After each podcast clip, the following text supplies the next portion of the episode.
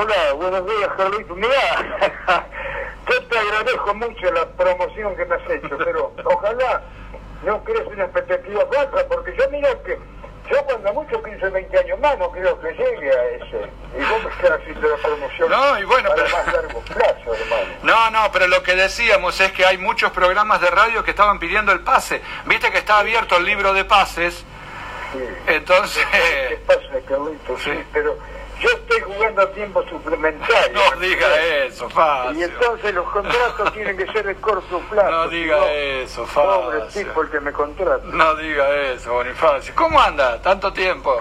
Buen día, buen día, oyentes, buenos días. No nos pudimos despedir como correspondía a fin de año Hmm. por los accidentes que hubo. Este, no sé a quién eran, lamentablemente tuvimos algunos des- desarreglos de tipo técnico. Sí. Así que vamos a ver, ya me, me tomaste de sorpresa, pero bueno, algo vamos a hacer para sí, salvar este primer programa del año 2018. Sí, ¿eh? sí, no, eh, esto no está programado, o sea, no estaba programado ni que íbamos a hacer el programa hoy, pero acá estamos firmes, Bonifacio, ¿eh? No, porque me, me despertaste a las ocho y pico de la mañana Sí. para decirme que estaba. Yo creí que vos Ah. estabas viajando por Disney, donde se había ido. Y resulta que estabas por acá, por Villa Cañas. Claro, sí, sí, sí, por acá, sí.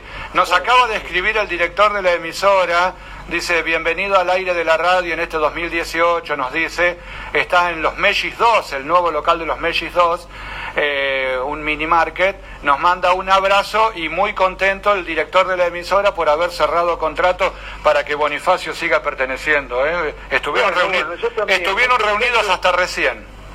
Muy contento, saludos a todos y ojalá que tengamos un buen año para tranquilidad de toda la gente. Muy bien. Esto.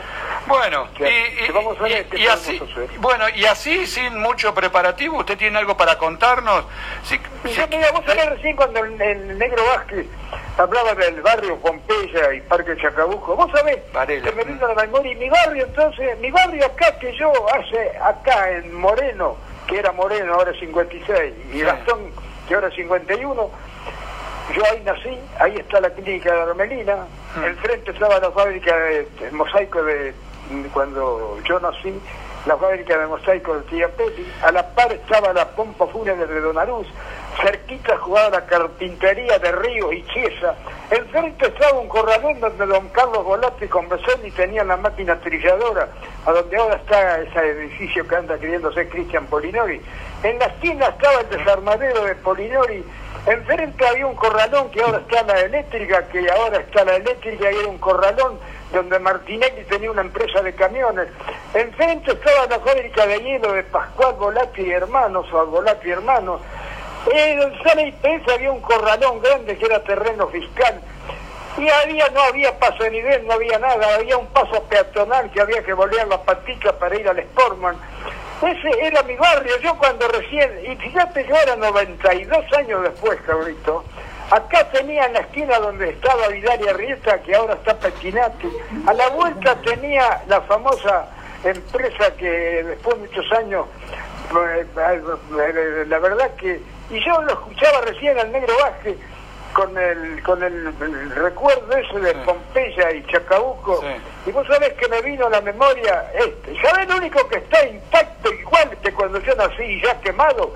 porque se quemó tres meses antes que yo naciera yo nací en junio del 25 y se quemó en marzo del 25 yo me acuerdo yo estaba en la panza de mi madre Claro. y yo sabés que después que pasó un tiempo le pregunté a mami que sentí un calor allá por marzo, yo no había salido todavía, ¿eh? Mirá vos. Y me contó mi madre, mirá, debe ser porque ese fue cuando se quemó el molino, que estuvo ardiendo cinco o seis días porque chispeaba.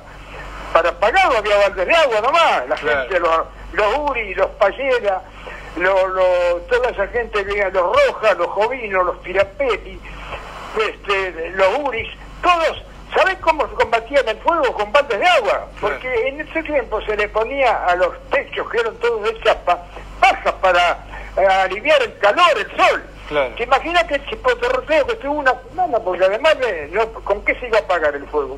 Hubo que esperar que se consumiera todo, porque todo lo que había ahí era, era combustible, ya sea trigo, bolsa, Claro. este, lo que fuera. Así que estuvo siete días ardiendo y después chipoterroteo. Recién, como a la semana, cayó una máquina que tenía un tanque de agua que no sé de dónde sacaban el agua mm. para apagar el fuego. El fuego se apagó solo, o sea, venía de, de Villa y Obra de Junín. Así que vos fijate, y todo eso cuando recién escuchaba los versos del Negro Vázquez, me acordaba de mi barrio. Así que mira si tengo para contar. Claro, bueno. Alguien supiera más o menos ubicarme ¿Cuántas cosas yo podría contar de mi barrio? Claro. barrio norte, pero, nosotros acá siempre éramos barrio norte, a pesar de que estaba dentro de la vía, Claro. Bueno, pero entonces aprovechemos para contar algunos de esos datos. Con todo ese repaso que vos hiciste recién, y, y varias veces lo dijiste, hubo aquellas décadas, vos los dirás mejor, en el 20, el 30, el 40, de un Villacañá floreciente en lo que hace a sus industrias. Muchas industrias ubicadas aquí, y una de ellas, como símbolo de todo eso, era Tirapelli. ¿Podés contar algo? Mira, Tirapelli que yo hace poco, el que yo sí, te voy a contar la historia que yo conozco de Tirapelli porque además los conocí mucho. Viví enfrente, nací enfrente. Don Guillermo Tirapelli vino de Italia, le hice una escala, estuvo un tiempo en Brasil y después se radicó.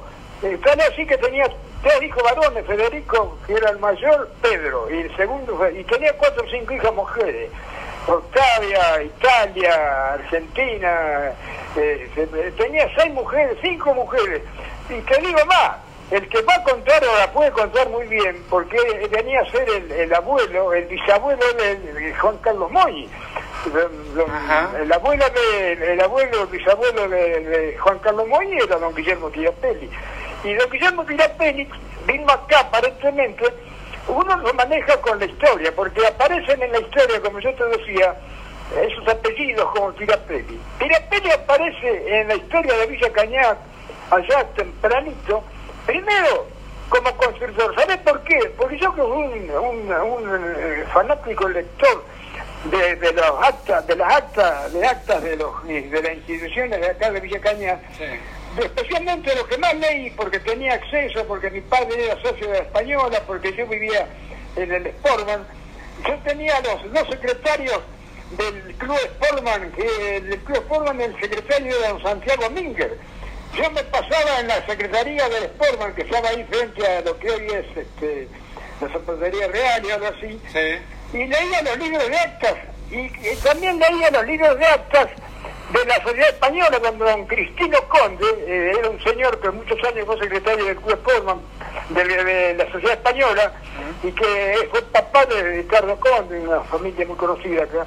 Y yo ahí me pasaba leyendo las actas, especialmente leí, casi de memoria conozco las actas de la sociedad española y del Sportman. Y ahí figuraba ya en 1908, fíjate lo que te digo, era un acta de la española que había ganado el, la licitación para hacer la cancha de pelota, del frontón de pelota, que no era paleta en ese tiempo, era mano de la ciudad española. ¿Sabe quién había ganado el concurso por licitación? Que es el frontón. Don Guillermo Tirapelli. ¿Qué sigue? Don Guillermo Tirapelli debe haber sido el primer constructor oficial con el título de maestro de obra que había acá. Después vino Veroni. Y te digo más, él con un hermano, creo que también eran, no sé, como Moñi, después Moñi, mira qué casualidad. Moñi hermanos, que también fueron de y se casan con dos hijas, dos hijas de don Guillermo Tirapelli. Así que toda una familia de Arañil y fueron de los primeros constructores, porque muchos preguntan quién fue el primer constructor. Acá hubo constructores, pero no sé si tenían título de maestro de obra, o, pero eh, venían y eran todos ingeniero, todo tan así que Salamano, el que fundó el, Hotel Colón, que fue socio fundador de la sociedad italiana, también, y fíjate que después fundó el Hotel Victoria, porque fue el que fundó el Hotel Victoria, que después fue Colón. El Hotel Colón, claro. Y todos eran albañiles, constructores, y especialmente Tira Peli, que fue un, ingeniero, fumaba con un pito largo que lo tengo presente, fue uno de los primeros que dicen que fue el que, dicen a mí de chico, me dijeron, ah. que fue el que diseñó, dirigió la obra de la chimenea, esa famosa chimenea, en 1913-14, ¿se imagina cómo la habrán hecho, Carlito? Estamos hablando de hace 103 años. La chimenea del molino quemado. La que está paradita todavía. Lo único que se cayó era la chimenea, la cúpula, ¿viste? Ahora... Tenía el pararrayo infernal que se cayó, era yo no sé cómo lo habían subido hacia arriba ese pararrayos, pesaba como 400, 500 kilos. Bueno, ¿y esa chimenea se hizo desde afuera o desde adentro? Bueno, esa fue una duda que teníamos todos. Y un día yo le pregunto, estábamos esas discusiones que surgían. Y un día don Pascual Volati, mi vecino acá, del año 1928, hizo esa casa que ocupa Victorio, este chico Orsi, Gustavo Orsi. Sí, sí, sí. Y un día eh, teníamos una discusión, como pasa siempre, como ahora ¿Cómo pasa. hicieron para hacer la chimenea? A ver. ¿Cómo es? Y ustedes, no, que le hicieron con un andamio de afuera. Que mirá, ¿te imaginas lo que sería un andamio de afuera hacia arriba? Hace 110 años, 108 años. No, no, la chimenea se hizo de adentro. Se iba haciendo de adentro, no sé cómo. Y le iban, por- te digo porque nosotros después la escalamos. Yo fui uno de los primeros que salía allá por la cabeza de la chimenea. Tenían uno, y los deben tener, unos escalones, hierro redondo, empotrado en la pared. Y lo iban haciendo de a tramos, y esperaban que se secara y seguían. ¿Y vos? Llegando desde arriba, y yo, lo que no sé, ¿cómo habrán subido semejante que yo lo vi tantos años después en el suelo tirado ahí?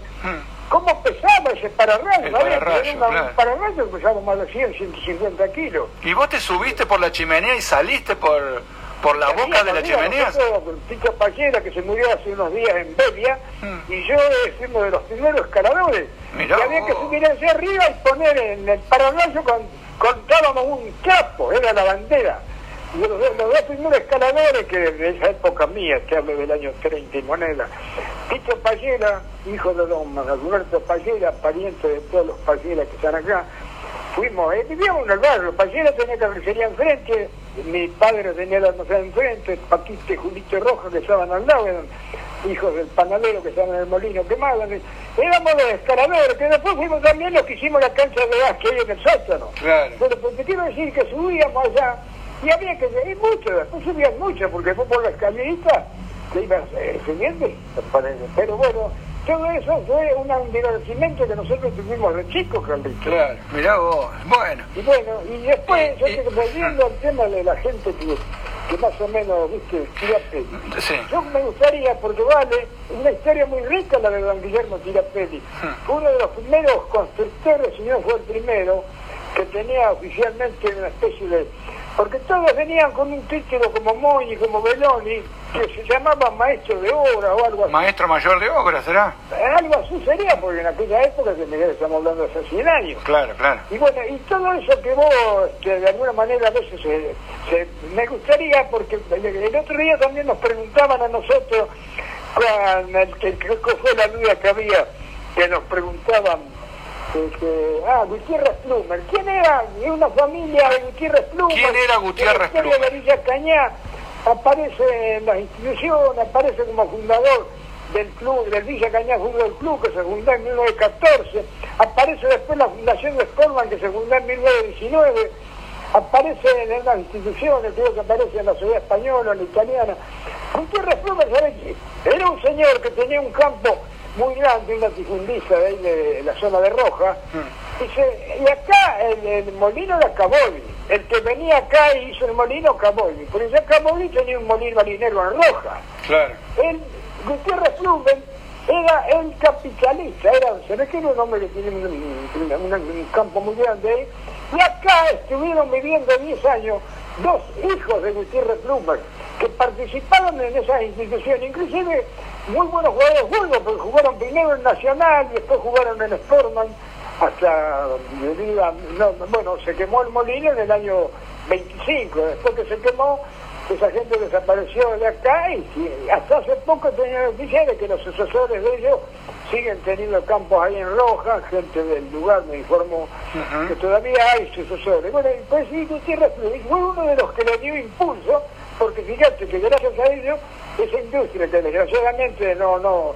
bueno, funcionó 10 años, Carlito, del, del Claro. 15 al 25 funcionó como molino marinero. Claro, y después, sí, sí. el famoso incendio que no sé, con o sin intención, y ahí estuvo como lo ves ahora, que está semi. Alguna vez en el año 49-50 se intentó restaurar como molino aceitero, pero tampoco se pudo, y bueno, ahí está todavía como una especie de, de, de- de emblema de, de lo que de lo que no debería ser, porque Villa Cañá, como vos decías hace un rato, tenía un empuje bárbaro Mm. eso que era una industria que nadie se explicaba cómo podía ser que semejante industria a un pueblo que apenas tenía 10 años de vida, con un punto de riel que terminaba a los 15 kilómetros, y hacer un molino semejante, bueno, posiblemente era de los que decían que como resultó económico y había un montón de molinos que rodeaban acá la región, de la doctor Melincue, Junín, Roja, entonces alguien malintencionado, no sé si puede o no, dicen que se quemó intencionalmente para cobrar un seguro. Bueno, pero eso quedó en la historia, quedará para siempre como una duda, Carlito. Bueno, muy bien, Bonifacio. Y además, eh, si, si, seguimos hablando de Tirapelli, era una empresa que vendía mucho en otras ciudades, hasta en ciudades importantes, en la, en la fábrica de mosaicos. Es una, mirá, Enfrente a Tirapelli, que yo te pedí un día que me averiguara, hmm. había una fábrica de muebles, La Mensa, que si no me agarras un María Luisa Viejo, hmm. vas a ver que hay un letrero enorme frente al molino quemado, que ahí donde está, cerquita, pegada al estudio de la doctora Martinelli. Hay una fábrica de muebles La Mensa. ¿Vos sabés qué muebles? Y yo te decía que esta chica que figura ahí, que vos es una gran oyente tuya y colaboradora ahí de la radio, ¿Ah? por lo que yo veo. Graciela. Que dijo un día, averiguar si esa familia La Mensa no es la familia La Mensa de los que en Villa Cañar fueron de las primeras industrias del mueble, Carlito. Y era una fábrica de muebles que tuvo su cuarto de hora, yo era pibe y todavía funcionaba. Hasta no hace mucho acá había algunos muebles que en esto los hizo la mesa. Y junto con la mesa ahí se hizo también del oficio varios carpinteros de acá, como fue el mismo Chiesa, y hubo muchos que Sánchez hicieron carpinteros, porque las escuelas de arte oficio eran esas, las carpinterías, las herrerías, Carlito. Claro. Bueno, una de esas escuelas técnicas ser esa. Por eso te pregunto si no será un abuelo, un bisabuelo de esa señora la Mensa que Graciela, están, no, están claro. tuya en tu programa. Claro. Facio, ¿y hubo algún momento en toda la historia, algunos años, en que se cae este movimiento industrial que había en Villa Cañas? ¿Qué pasó? No, acá había, un, acá había dos fábricas de zapatillas de alpargata, Pomar.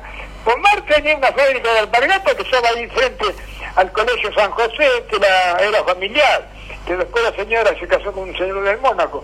Y había una fábrica de zapatillas Longo, que también funcionó un tiempo, y después, miramos que yo voy a decir, después, cuando mi padre en el año 35 hace la casa ahí en Jovino. 53, Longo se instaló acá, donde ahora está la actual de la Melina.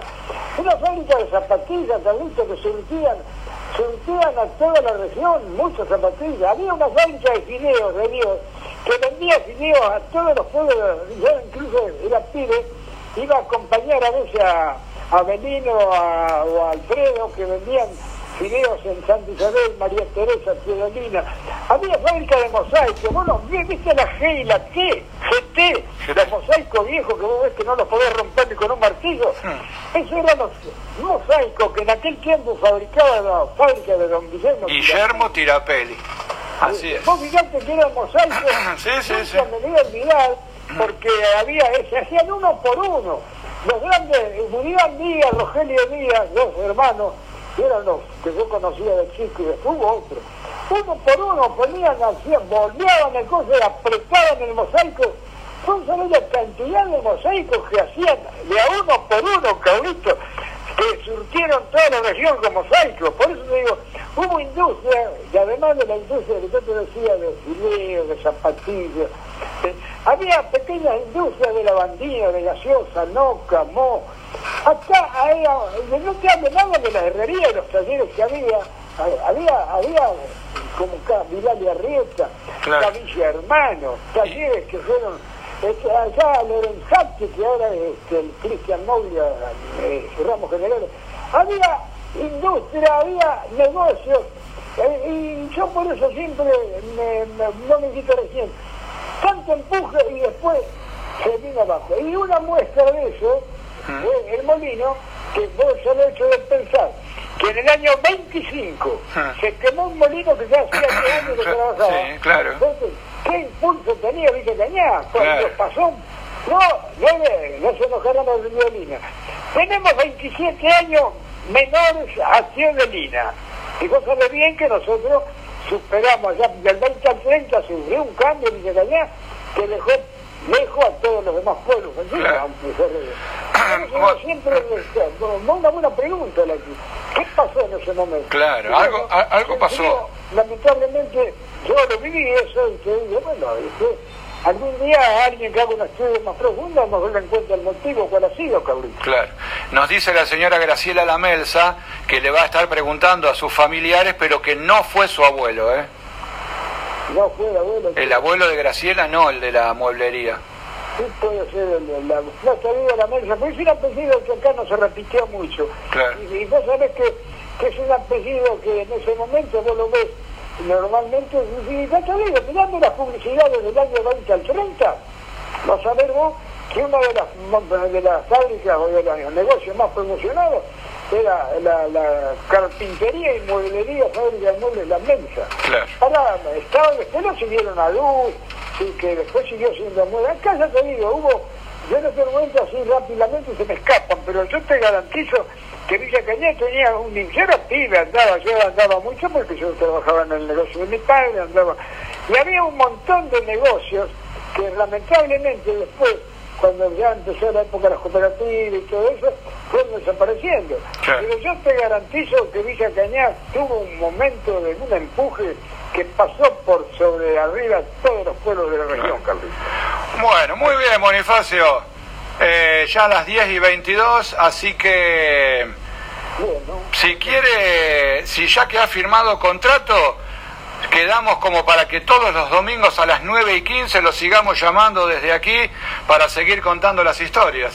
Bueno, dentro de lo posible vamos a seguir recordando y rescatando, porque este rescate de cosas es un poco hacer un poco, yo digo, hacer un poco de homenaje a la gente que hizo tanto por este Villa Cañar. Así es. Hoy estamos disfrutando con claro, claro. Yo te agradezco la oportunidad que me das y de paso, para mí también es un divertimento. Sí, así, es, así es. Te agradezco mucho si se me siguen contando como colaborador. Por favor. Gracias Bonifacio, entonces nos encontramos el domingo. Chao, chao.